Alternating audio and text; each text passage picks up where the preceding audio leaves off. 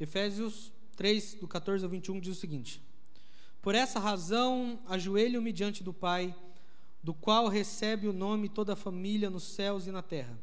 Oro para que, com suas gloriosas riquezas, Ele os fortaleça no íntimo do seu ser com poder, por meio do seu Espírito para que Cristo habite no coração de vocês mediante a fé. E oro, para que, estando arraigados e alicerçados em amor, vocês possam, juntamente com todos os santos, compreender a largura, o comprimento, a altura e a profundidade, e conhecer o amor de Cristo que excede todo conhecimento, para que vocês sejam cheios de toda a plenitude de Deus, aquele que é capaz de fazer infinitamente mais de tudo o que pedimos ou pensamos, de acordo com o seu poder que atua em nós. A Ele seja a glória na igreja em Cristo Jesus, por todas as gerações, para todo sempre e amém. Pode tomar o teu assento. Efésios, uma carta do apóstolo Paulo. E quando Paulo ele escreve essa carta, ele está preso.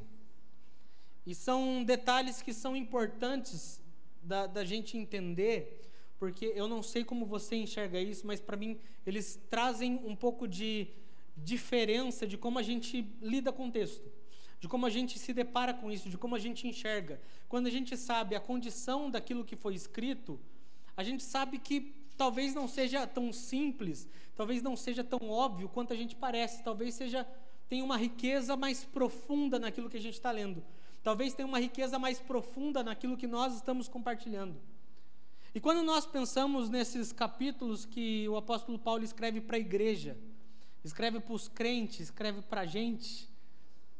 Quando ele está em Éfeso, ele está preso, ele está sobre cárcere. E aqui a gente tem esse velho apóstolo Paulo preso, algemado, distante da sociedade, distante da comunhão com os outros, distante da própria igreja. Paulo até aqui já tinha passado por muita coisa, já tinha passado por naufrágio, já tinha passado por perseguição, meu irmão, já tinha passado por tudo que você pode imaginar. Mas quando nós paramos para pensar que ele está conversando com uma igreja, que ele está conversando com um povo, assim como nós, como igreja, estamos conversando nessa noite, só que diferentemente da gente que, tá tendo, que estamos aproveitando da liberdade que temos, você pode ir, você pode vir, tem gente que está assistindo sua casa, não é o ideal, é o ideal que você esteja aqui presente, mas tudo bem. É, mas você que está aqui, você se locomoveu de onde está, nós estamos desfrutando dessa liberdade em Cristo que nós temos de compartilhar o Evangelho. E Paulo está conversando, está escrevendo para uma igreja que ele próprio não está podendo estar lá naquele momento porque ele está em cárcere, porque ele está preso. Só que a riqueza e o conteúdo dessa carta são muito importantes, porque no trecho que a gente está lendo, a gente vai ter a segunda oração, nós vamos ter a segunda oração do apóstolo Paulo nessa carta. Lá no começo da carta, o apóstolo Paulo vai fazer uma oração. E nessa primeira oração vai ser muito uh, para que a igreja venha conhecer a, as riquezas gloriosas de Cristo, as riquezas insondáveis de Cristo. Então ele faz uma oração é, espiritual para que a igreja venha conhecer o Senhor. Amém? Amém? Nesse momento, nós vemos o apóstolo Paulo colocando que de joelhos, por essa causa eu me ponho de joelhos, por essa causa eu me dobro. E meu irmão, geralmente quando nós olhamos, principalmente para a cultura judaica, como o jeito deles orar, nós vemos que eles sempre oram em pé. Se você já viu algum vídeo, eles sempre estão até fazendo movimentinho. Não sei se você faz ideia do porquê eles fazem esse movimento. O entendimento é que nós não podemos entregar a Deus somente as palavras. O nosso corpo também tem que adorar a Deus. É uma baita lição para a gente também, né? Mas tudo bem. Só que é um costume deles de orar em pé. Quando aparece que alguém precisou se ajoelhar para tal coisa, é porque não era apenas uma oração comum. É porque não é talvez tão simples como nós estamos imaginando. Quando nós nos ajoelhamos ao Senhor, geralmente são situações que é quase como se a gente pudesse bater na porta do céu dizendo: Céu, abre aí, pelo amor de Deus. Sim ou não? Geralmente nós fazemos isso. Geralmente, quando nós tomamos uh, esse ato de nos ajoelharmos, é nesse sinal de profunda reverência, de profundo entendimento da nossa necessidade, da nossa carência de Deus. O apóstolo Paulo, ele diz: por essa causa eu me dobro de joelhos. Essa causa é aquilo que ele vinha explicando antes. É o que você, quando chegar na sua casa, você pode ler Efésios 1, Efésios 2, até chegar no 3, onde a gente está. As coisas que ele vinha explicando antes, e se você já está aqui um pouco mais de tempo com a gente, já viu que parece que Paulo tem esse costume. De em algum momento ele pede para o povo, lembra de tudo aquilo que eu já ensinei antes, e ele vai fazendo o povo entender tudo aquilo de novo. Mas acontece que, por mais que o apóstolo Paulo estivesse em cárcere, por mais que ele estivesse preso, por mais que ele estivesse distante fisicamente, corporeamente da igreja, isso não impediu das suas orações alcançarem aquele povo. Pode até ter tentado parar o ministério de Paulo de estar visitando tantos e tantos lugares com o evangelho, mas não puderam parar o Paulo intercessor. Por mais que seja a grande adversidade das nossas vidas, por mais terrível que seja o período, a fase que estamos passando, isso não pode parar você. Isso não pode parar você de estar no lugar que verdadeiramente importa, que é o lugar de oração. Quando nós olhamos para o apóstolo Paulo, nós vemos que mesmo na prisão ele continua ativo. Nós olhamos e vemos que mesmo preso, mesmo no cárcere, ele continua exercendo o seu ministério. Nesse momento, exerce, o, o ministério maravilhoso da intercessão de orar, de clamar por outros. Aqui Paulo está orando por uma igreja. Aqui Paulo está orando por muita gente. Paulo está orando por um povo. Isso é tão sério no coração dele que ele escreve: Eu me ponho de joelhos. Porque não é mais uma oraçãozinha, entenda a oraçãozinha. Não é mais uma oração do cotidiano, uma oração de segunda, de terça. É um clamor que nasce, que surge verdadeiramente no coração de Paulo para que aquela igreja se aprofundasse, entendesse aspectos de como deveria se relacionar uns com os outros e como isso influencia todo o seu relacionamento com Cristo e vice-versa. A importância dessas coisas na vida da comunidade da igreja, na vida de ser igreja, de nós, enquanto cristãos, entendermos essa importância de estarmos juntos. Por isso, Paulo se ajoelha. Por isso, Paulo se prostra ao chão porque sabe que nesse momento ele não pode estar em Éfeso. Ele está em Roma preso. Mesmo que ele quisesse, seria uma pernadinha legal. Paulo sabe que ele não consegue chegar lá, mas ele sabe que as suas orações, aquilo que ele está escrevendo, vai alcançar. Paulo, então, ele começa dizendo: Por essa causa me ajoelho diante do Pai, do qual recebe o nome toda a família nos céus e na terra. Perceba que o apóstolo Paulo ele dirige essa oração ao Deus Começa com P de pai. Ao Deus. Aí, ó, teve gente que ficou em dúvida ainda. Falou, será que é mesmo? Será que não é pegadinha? Irmão, está aí na sua Bíblia, depois você pode ler. Quando Paulo ele dirige essa oração a, a, a esse Deus Pai, que cantamos, que tantas vezes compartilhamos, não é somente a um Senhor que está longe, que está distante, que por mais poderoso que seja, e é, que por mais grandioso que seja, e é, não está distante. Paulo diz a esse povo, a essa igreja, eu oro ao meu Pai. Meu irmão, ele está orando para alguém que está próximo, para alguém que escuta. Quando nós lembramos, humanamente falando, da nossa figura paterna é figura de cuidado, de amor, daquele que nós estamos próximos e que gostamos de estar próximos, daquele que nos protege, daquele que nos auxilia, daquele que nos dá direcionamento, daquele que nos dá destino. Paulo está orando a um Deus que não está distante. Paulo está orando a um Deus que está próximo. E ele tenta desde o começo mostrar isso para essa igreja. Ele tenta desde o começo fazer com que essa igreja entenda isso. E meu irmão, pegando muito o gancho da semana passada, Nós precisamos não somente entender aqui, mas tentar viver de, como se isso fosse realmente realidade nos nossos dias, nas nossas canções, nas nossas orações, que Deus está presente. Porque é muito bonito cantarmos Deus está aqui, aleluia, mas é diferente da gente sentir isso. É totalmente diferente. Podem ser canções anunciadas ao vento apenas. Quando o meu tipo de relação com Deus é apenas distante, é apenas do senhorio. Nos relacionamos com o nosso Senhor. Ele é o Senhor sobre as nossas vidas. Ele nos direciona, ele nos abençoa, ele nos unge. Ele é o nosso Senhor. Mas ele é o nosso Pai. Que está próximo. Que está perto de nós. E Paulo está orando para a igreja.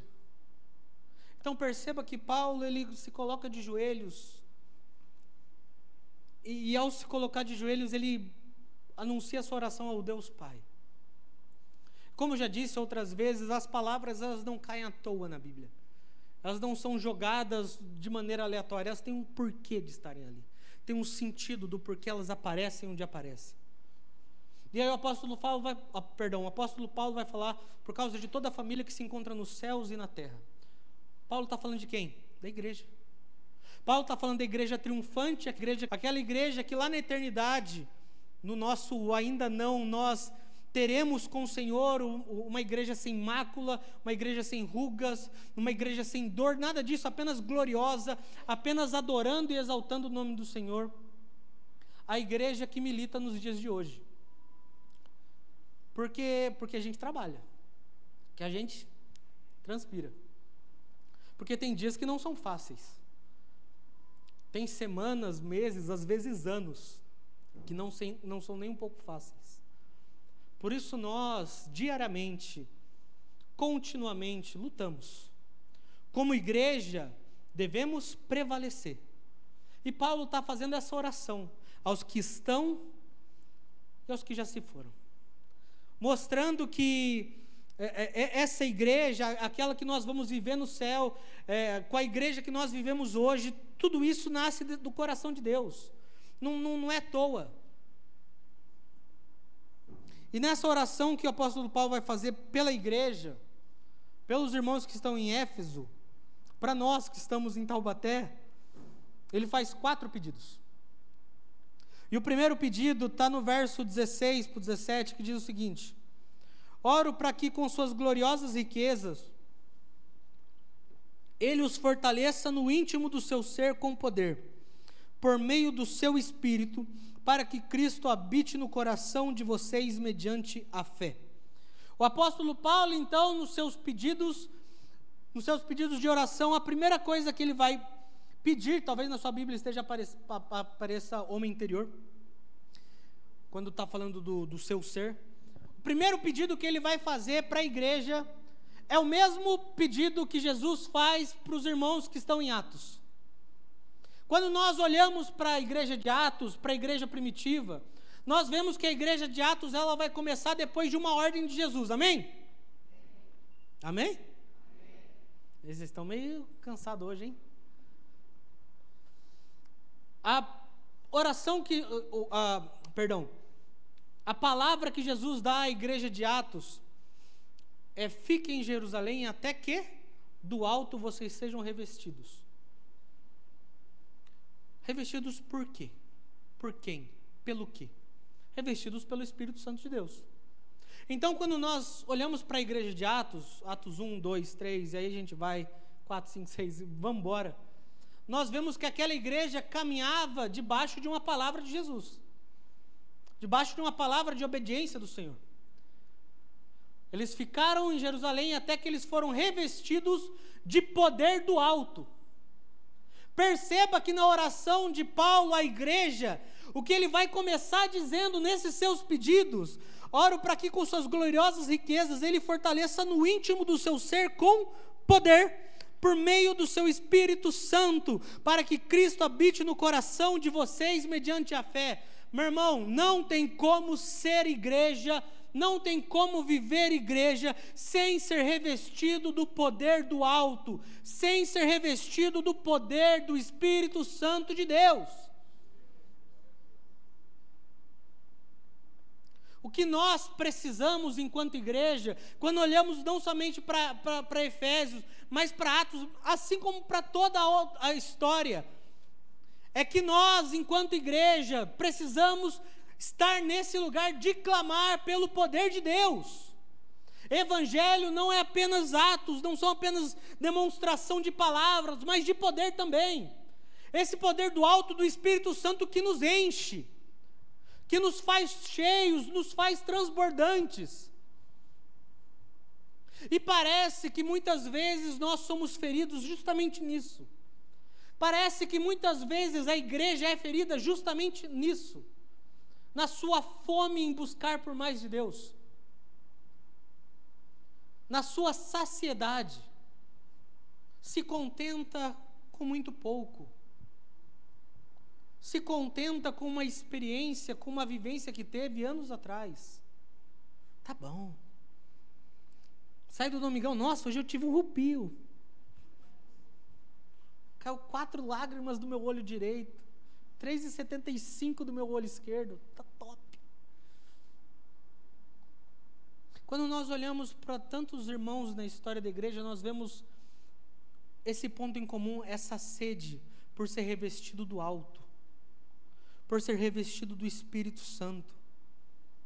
Meu irmão, se nós queremos ser uma igreja que vai além, se nós queremos ser uma igreja que abençoa a cidade de Taubaté, que abençoa as nossas casas, as nossas famílias, os nossos amigos, uma igreja que rompe fronteiras, nós precisamos urgentemente buscar o Espírito Santo de Deus, buscar esse revestimento do alto, buscar esse poder que homem nenhum pode dar, que tesouro nenhum terreno você pode comprar. Isso é somente com o Senhor. O apóstolo Paulo começa então sua oração mostrando a importância para a igreja, para a vida da igreja, dela ser revestida do Espírito Santo de Deus, dela ser revestida do poder de Deus, da fome que existe dentro dela ser direcionada ao Senhor. Como disse, parece que nós somos atacados na nossa saciedade. Tem uma história, eu, eu, acho que alguns anos atrás eu já contei isso, que uma vez Billy Graham, acredito que todos aqui devam conhecer quem é o Billy Graham, saber quem ele foi, né? É, uma vez ele, ele conta que uh, se o Espírito Santo fosse retirado da igreja primitiva, 95% dela morreria ele diz que a igreja morreria porque ela não saberia o que fazer. Ela andaria perdida. E o mesmo Billy Graham diz que na igreja moderna, se a gente retirasse o Espírito Santo, 95% dela continuaria sua vida normal. É o homem que falou, sou eu. Tirando de mim essa responsabilidade. Mas é algo que nos deve fazer pensar. É algo que nos deve fazer nessa noite, pelo menos, refletir um pouco o quanto a minha alma, o quanto o meu ser busca esse revestimento, o quanto o meu ser, quem eu sou, clama com, todo, com toda a força, com todo, com todo afinco por Deus. O quanto nós conseguimos viver uma vida cristã sem o Espírito Santo. Quanto para nós é comum isso. Paulo está dizendo que não tem como ser igreja. Paulo está dizendo que não tem como viver igreja sem a presença do Espírito Santo de Deus, sem ser revestido por Ele. Meu irmão, quando a gente estiver fraco nos dias difíceis da nossa vida, não são apenas belas palavras bonitas que o seu amigo vai dar para você que vai te sustentar, não. O que vai te sustentar é o poder do alto. Lembrem-se, Paulo estava preso. Paulo não estava andando pela igreja, andando pelo altar da igreja, nada disso. Paulo estava distante, Paulo estava em outra cidade. E ele mostra como esse clamor que surge de dentro dele, dizendo: vocês precisam do Espírito Santo. Entender a importância de ser revestidos dele. Não foi só em Atos, não é somente em Éfeso, é em Taubaté também. Se queremos ser uma igreja que, que caminha por aí, que reflete quem Cristo é, precisamos desse poder do alto. Precisamos ser marcados pelo Espírito Santo de Deus. Olhamos para tudo isso e vemos que uma das marcas fortes da igreja é a presença do Espírito. Meu irmão, uma coisa é nós dizermos que temos o Espírito. Se você foi salvo, você tem o Espírito Santo de Deus. Outra coisa é você ser cheio. É diferente. Uma coisa é você ter recebido. Outra coisa é você estar transbordante. É bem diferente. Bem diferente. E Paulo está chamando a nossa atenção para esse ponto. Não adianta apenas ter. O que, que você faz com aquilo que você tem? Estou morrendo de sede e tenho uma garrafa d'água do meu lado, não tomo. Adiantou alguma coisa? Sim ou não? Sim ou não? E o Espírito Santo que está disponível para nós, que nós o temos. Paulo nos chama atenção que nós precisamos ser cheios. E ele vai continuar essa oração dizendo e pedindo que Cristo habite verdadeiramente no coração dos irmãos da igreja que Jesus habite no nosso coração. Só que a, a palavra usada habitar, no, no caso, uh, existiam duas palavras diferentes, distintas para habitar. Uma delas traz um conceito de peregrinação. Então seria como se alguém chegasse, vamos supor que essa aqui, nessa casa, alguém chegasse e daqui a um tempo essa pessoa fosse embora. Então, como ela é uma, como peregrino, como ela é uma pessoa estranha, como ela está sendo convidada, eu acredito que se ela tiver pelo menos o bom senso que, a, que a sociedade pede, ela não vai chegar e vai abrir a geladeira a hora que quiser. Eu acredito, irmão, que você não deve fazer essas coisas, você não faz essas coisas quando você vai na casa dos seus amigos. Que você vai, que você está visitando alguém. Você está visitando. Se eu for te visitar, eu não vou chegar nunca na sua casa abrindo a geladeira. Mas nunca. O primeiro entendimento, como eu falei, são duas palavras distintas, palavras gregas distintas para habitação, é, é desse conceito de ser peregrino. É alguém que está fora e que acaba visitando, mas que ele tem um tempo certo para ir embora. Que ele não vai ficar, que ele não possui autoridade sobre aquele lugar. Só que a palavra que é usada aqui para habitação, ela tem o sentido de se estabelecer em algum lugar como se essa pessoa fosse o dono da casa. Aquele que chega e abre a geladeira. E que fala assim: estou afim de tomar água. Ele pega a hora que ele quiser. Nem pede. Porque ele é o dono da casa. Quando o apóstolo Paulo está dizendo para que Cristo habite no coração de vocês, Paulo está dizendo que Cristo não é um estrangeiro. Jesus não é um peregrino no nosso coração. Não é alguém que visita e opa, tá tarde, vou embora, tem fantástico agora. Não é isso. Mas é alguém que chega e toma conta. É alguém que chega e diz: é meu. Me pertence. Mas, Senhor, o meu coração me pertence. Paulo está mostrando para esse povo a quem eles pertenciam. Paulo está mostrando para todos nós a quem nós verdadeiramente pertencemos. A oração de Paulo por esse povo, essa sua intercessão, ela se fundamenta nessa necessidade da igreja de buscar o poder do Espírito, de buscar esse poder que vem do alto, de ser direcionado por Deus, mas de entender que Jesus não é o estrangeiro do nosso coração, Ele é o dono.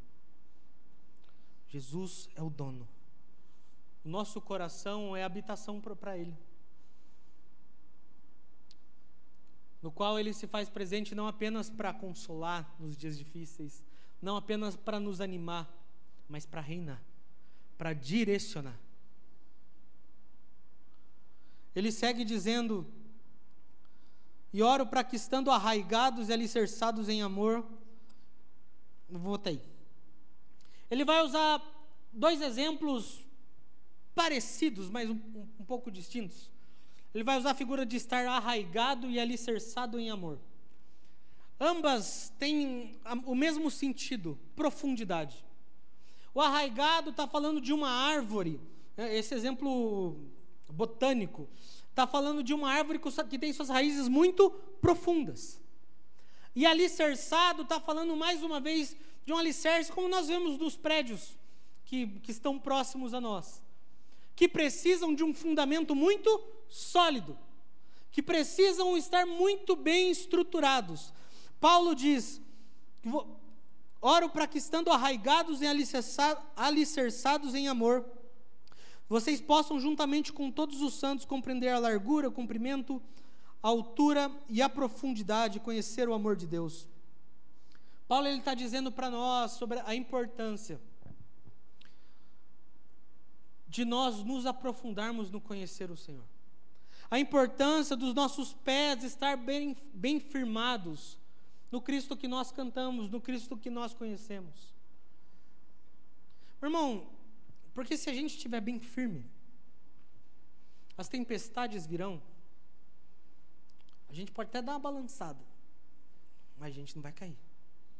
Quando ele usa essa figura do alicerçados, do arraigados, ele está dizendo que seus pés vão estar tão firmes em Cristo, que podem vir as provações que vier, você vai permanecer em Cristo.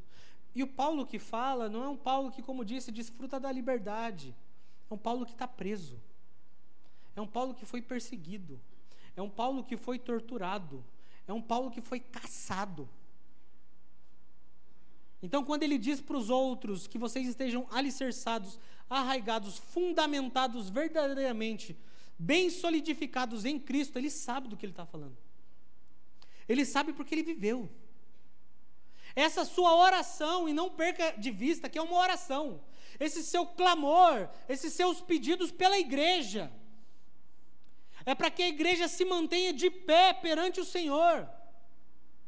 É para que seja como é o desejo nosso, uma igreja que consegue romper, que consegue ir além. Só que para isso, meu irmão, precisamos estar bem fundamentados em Deus, precisamos estar bem alicerçados em Cristo, para que as tempestades venham e não derrubem essas árvores, para que venham os redemoinhos, enfim, terremotos, e esses prédios não caiam. Por isso a importância de estarmos alicerçados e fundamentados em amor. O Jay Bauman ele diz muitas vezes nossa busca pela igreja perfeita é baseada na ideia de que nós somos consumidores e não servos, que somos uma audiência e não uma família. Ele diz isso porque tendo, tendo esse entendimento que nós muitas vezes acabamos fazendo disso aqui, do ser igreja, ao invés de uma construção de família, onde podemos contar uns com os outros, onde podemos pedir oração para os outros, onde podemos nos abençoar mutuamente, apenas como espectadores, ouvintes, como uma bela audiência, que fica ouvindo pessoas cantarem, tocarem, ou que fica vendo pessoas pregarem, palestrarem que torna aquilo que era para ser relacional totalmente distante. Paulo está instruindo a igreja de Éfeso, ele está instruindo a, a igreja no, no crescimento de comunhão. Se você olhar para a carta aos Efésios, para frente, ele vai bater muito na tecla da unidade. Ele vai bater muito na tecla da importância dos irmãos estarem juntos da importância que é a igreja caminhar como um só corpo. E aqui ele vai continuar dizendo que vocês possam, juntamente com todos os santos, com toda a igreja, com toda a família na fé, compreender a largura, a profundidade, comprimento e altura e conhecer o amor de Cristo que excede todo o conhecimento. Paulo está, ao falar dessas dimensões do amor de Deus, da largura, da altura, da profundidade, do comprimento, Paulo, ao falar dessas dimensões do amor de Deus, ele está pedindo para que esse seja um avanço de toda a igreja, de todo um corpo, não apenas algo individual, o meu crescimento com Deus, mas que toda a igreja, olhando para nós, olhando para a nossa realidade, para a nossa igreja, que todos nós possamos, daqui a um ano, olhar para trás e falar: Poxa, a gente cresceu. A gente cresceu no conhecer a Deus. E usar sim no plural. Nós crescemos. Porque você vai acabar precisando de mim e eu de você no, nessa caminhada. Não tem como nós fazermos igreja sozinhos. Por isso eu usei essa frase do Bauman. Porque muitas vezes a gente acaba vivendo igreja como espectadores. Sabe como quem vai no cinema? Como quem vai no teatro? Eu ia falar como quem vai no jogo, não, mas. Porque no jogo, dependendo do que acontecer, você vira amigo do cara que você acabou de conhecer na hora. Mas muitas vezes vamos, frequentamos igreja ou fazemos igreja como quem vai ao cinema. Está aqui meu ticket. Está pago. Daqui a uma semana, um mês, dois meses eu volto. Não existe interação. Não existe relacionamento. Não existe troca. Não existe o, a comunhão, essa, essa pele na pele, olho no olho. Não existe isso. E Paulo está dizendo em todo momento para essa igreja para eles se atentarem para isso. Ele está dizendo que juntamente você, com todo o resto da igreja, vocês possam crescer nesse conhecimento, compreender e conhecer. Paulo vai usar essas palavras de maneira bem objetiva. Porque, meu irmão, se a gente apenas compreender de maneira intelectual, não é suficiente.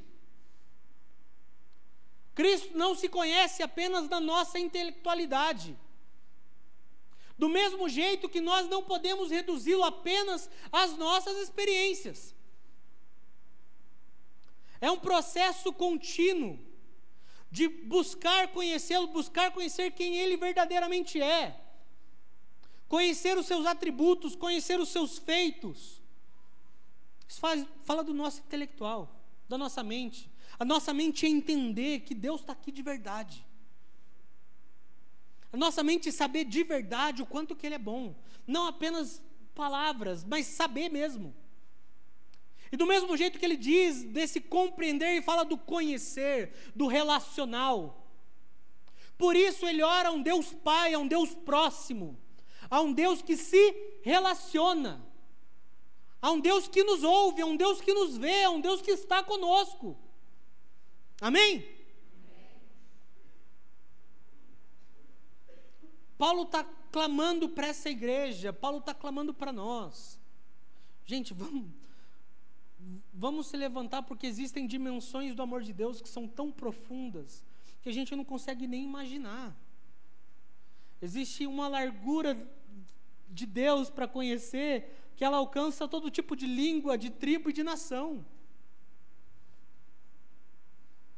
Existe um comprimento de Deus que o próprio tempo, os nossos, o nosso próprio tempo mortal não consegue conter. Existe uma altura do Senhor que vai dos mais altos céus e chega até o inferno, onde até o inferno sabe que Ele é Senhor. E existe uma profundidade desse amor que alcança até o pior dos pecadores, que alcança até os Paulos, os perseguidores do Evangelho. O apóstolo Paulo está dizendo que existem dimensões do amor de Deus que a gente ainda não conhece.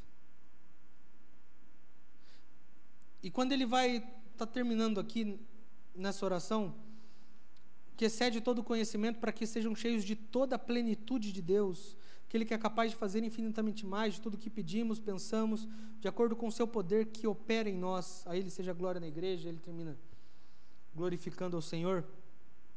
Paulo está dizendo uma coisa: que a igreja seja tomada pela plenitude de Deus. Meu irmão, o que é a plenitude de Deus? O que é a totalidade de um Deus que a gente não conhece, conhece pouco? Quando a gente olha para esse verso 20, que com certeza, sai, em nome de Jesus. Quando a gente olha para esse verso 20, é o inimigo, irmão. Que com certeza, é, muitas vezes declaramos, Senhor, tu podes fazer infinitamente mais de tudo que pedimos, pensamos ou imaginamos. Quando a gente olha, sabendo da oração de Paulo, ele está falando sobre essa plenitude de Deus, sobre essas dimensões do amor de Deus. Quando a gente olha para isso, isso aqui faz sentido agora. Mas o que ele está querendo dizer para nós é que nós, enquanto igreja, devemos clamar, devemos buscar essa totalidade de Deus. E isso parece estranho porque nós muitas vezes não fazemos. Porque nós nos acostumamos com muito pouco.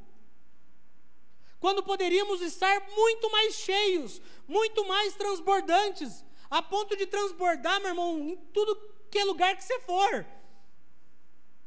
Pare e preste atenção. Será que o Deus que fez antes é outro Deus hoje?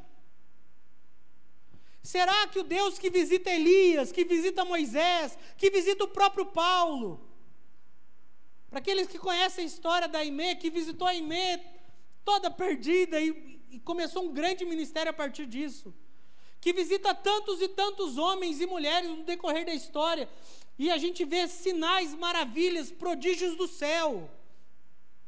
Coisas que as nossas palavras, a nossa mente, às vezes até não consegue entender tanto. Eu lembro de uma vez o, o, o pastor Anderson ele contando que a, a Reid Baker foi ministrar lá no Rio Grande do Sul e tinha uma menina que ela não andava. Ela era piquitica e ela não andava, ela não tinha movimento das pernas. E na hora da oração, ele diz, é, foi Mateus, eu estava do lado dela, eu era pastor auxiliar na época. Então eu estava trabalhando. Eu vi ela longe da multidão abraçando a menina e não orou. Ela apenas chorou. De repente aquela menina começa a espernear.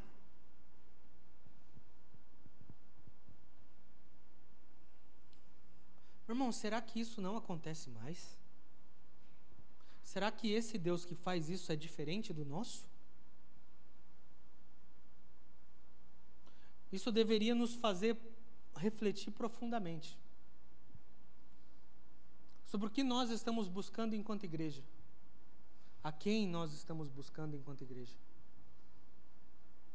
Nós clamamos, nós vamos ter um retiro que a gente fala sobre a presença de Deus e tudo mais. E o que frustra é saber que muitas vezes isso vai ser reservado apenas por alguns dias. Para algumas pessoas, depois de uma semana, a vida volta ao normal. Ah,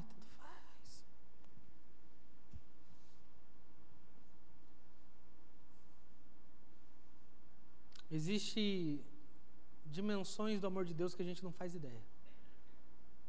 Se talvez você parar nesse momento para para lembrar da tua conversão, de onde Deus te tirou, talvez você entenda um pouquinho mais dessa profundidade que foi lá te buscar. Mas o apóstolo Paulo ora pela igreja para que ela possa entender, para que nós possamos entender. Meu irmão, nós fomos chamados para ir além. Existe um Deus infinito em graça, em sabedoria, em amor, em misericórdia, que nós podemos conhecer. Existem experiências, existe esse conhecer relacional que nós podemos acessar.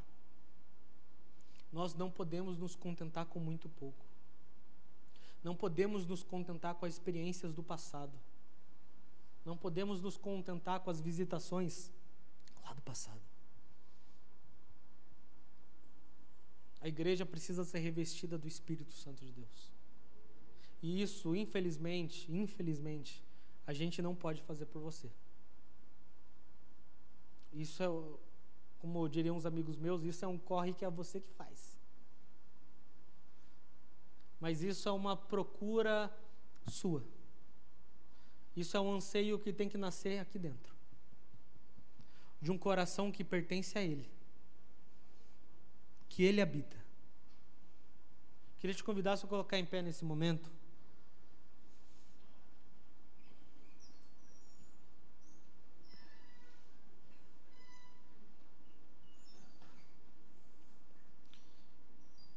Tirar alguns minutos para a gente para a gente buscar ser revestido de Deus, ser revestido do Espírito Santo de Deus.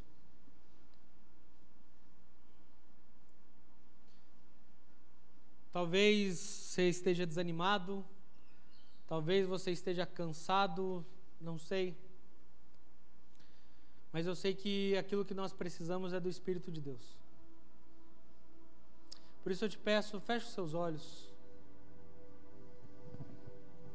Feche os seus olhos e comece a conversar com o Senhor. Comece a pedir por essa presença dEle.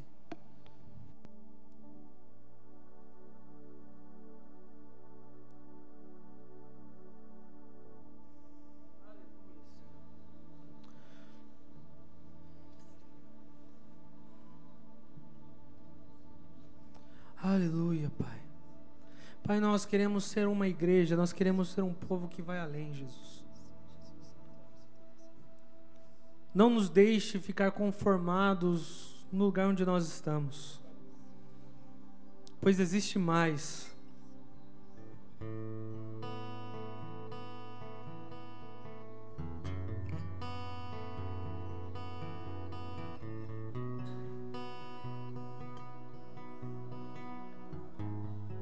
Eu queria te convidar a você a, a, a, você abrir sua boca, a você entregar o teu coração ao Senhor.